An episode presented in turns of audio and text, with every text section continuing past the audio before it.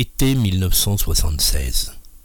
De retour des États-Unis et en ouverture de sa toute nouvelle émission Marche ou rêve, Claude Villers, son producteur et animateur, nous offre, sorti de la pile de vinyle rapportée d'outre-Atlantique, un fort remarquable, percutant et dynamique indicatif, à l'image du programme qu'il nous a concocté avec son équipe.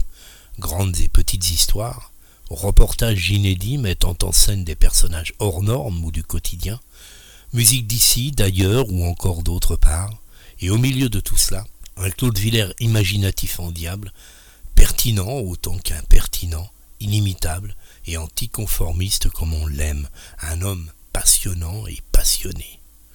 Quel auditeur ne s'est pas senti pousser des ailes en écoutant ou en lisant ses récits de voyage dans toutes les contrées du monde, à pied, à cheval, en voiture, ou à bord de trains prestigieux ou pas, mais dont les noms font parfois rêver, Orient Express, Transsibérien, 20th Century Limited, ou tout petit chemin de fer d'intérêt local à voie métrique.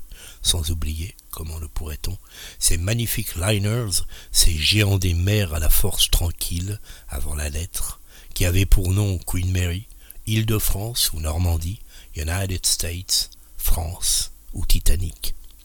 Une pétition pour le retour de Villers à l'antenne Je signe tout de suite. En ce 7 juin 1976, vous êtes à l'écoute de France Inter, il est 20h10.